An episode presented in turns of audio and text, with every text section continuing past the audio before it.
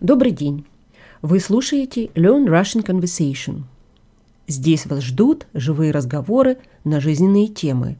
Вы готовы попробовать настоящее погружение в русский язык? Почувствуйте удовольствие от того, что вы понимаете.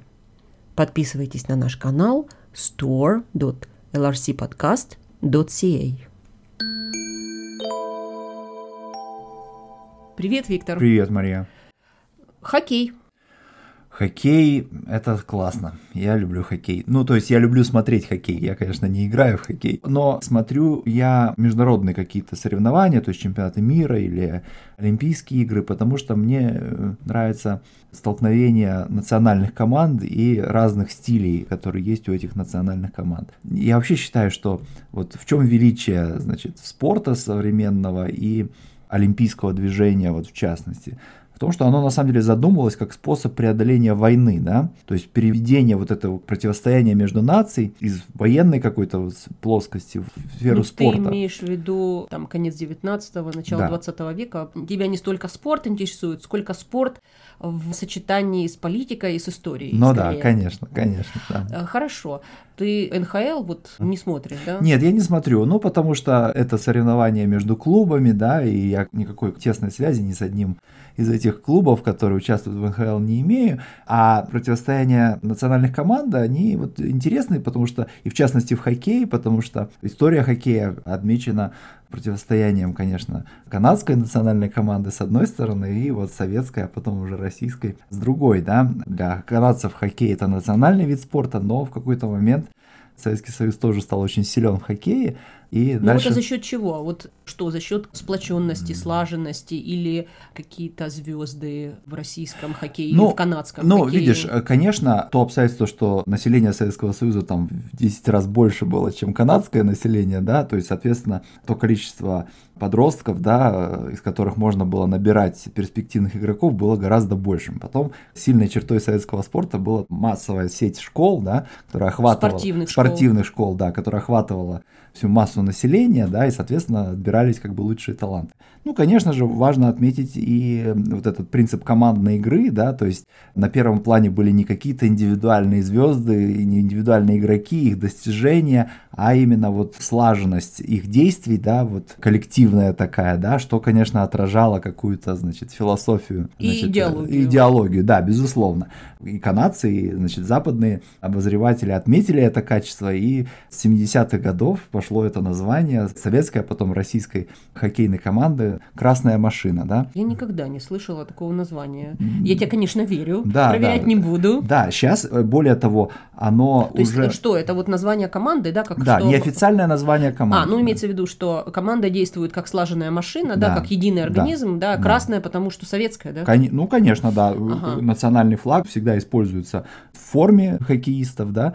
Бывают же совпадения. Да, но в этом случае, в зависимости от того, команда, значит, принимает гостей или же она сама в гостях, даже если, допустим, обе команды используют красное и белое в своих формах, да, ну, как в случае с Россией и с Канадой, и та и другая команда используют красные и белые цвета в своих формах, но принимающая команда имеет право на то, чтобы быть в форме красной, да, Ага. с какими-то белыми элементами, а, значит, визитирующая команда наоборот, в основном белая форма с какими-то красными Да, то есть элементами. гости по остаточному принципу, Да, да, да, да. что им досталось. Да, да, да.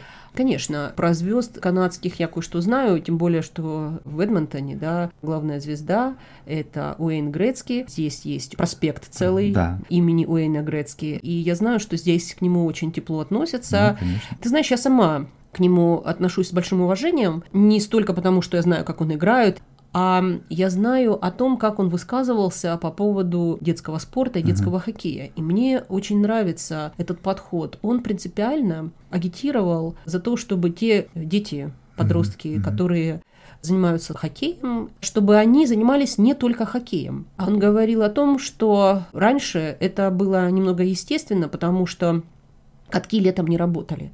А сейчас, поскольку технологии высокие позволяют кататься и летом, получается, что дети круглосуточно только катаются на коньках, да, и играют только в хоккей. И он говорит о том, что для того, чтобы хорошо играть в хоккей, дети, ну и игроки другие, они должны играть не только в хоккей. Они должны играть в футбол, они должны просто бегать, они должны гулять на улице. И вот это разно уровневое развитие в разные стороны, оно полезно, потому что это связано не только с физической подготовкой, но и с умственной развитием. С ну умственным. да. И, конечно, Уэйн Грецкий очень хороший пример в этом смысле, потому что это не игрок, который отличался какими-то большими габаритами, да, и побеждал он своих противников скорее ловкостью, да, умением, а не, а не силой, напором, натиском там и так дальше. То есть это был такой умный, умный, так сказать, игрок.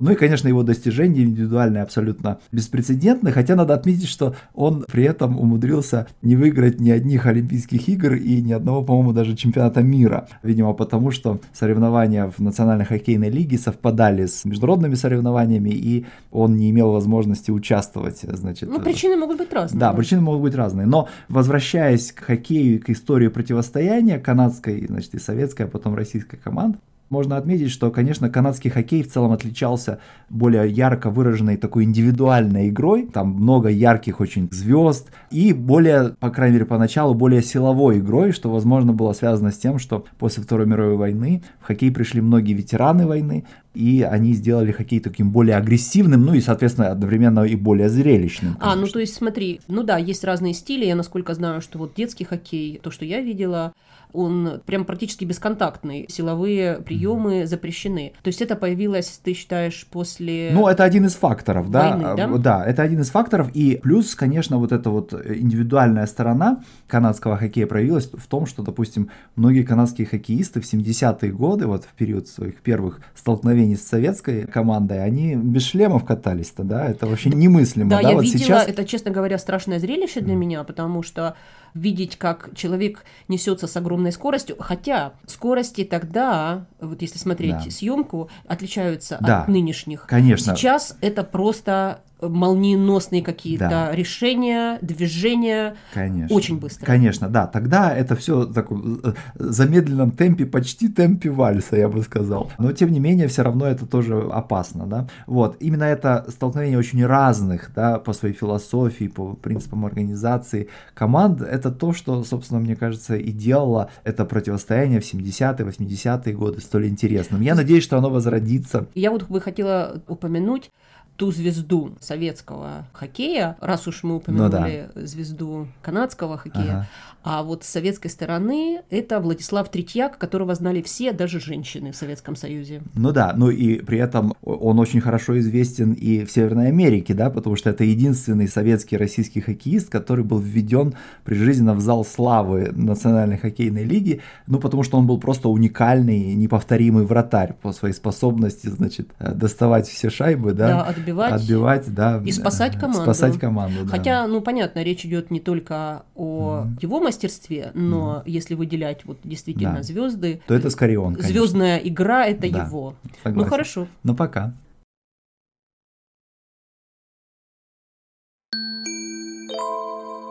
Это был настоящий разговорный русский на канале Learn Russian Conversation. Подписка на наш канал дает вам доступ к транскриптам всех эпизодов и участие в разговорном клубе. Для подписчиков нашего веб-сайта store.lrcpodcast.ca участие в разговорном клубе бесплатно. А всех остальных мы приглашаем приобрести подписку.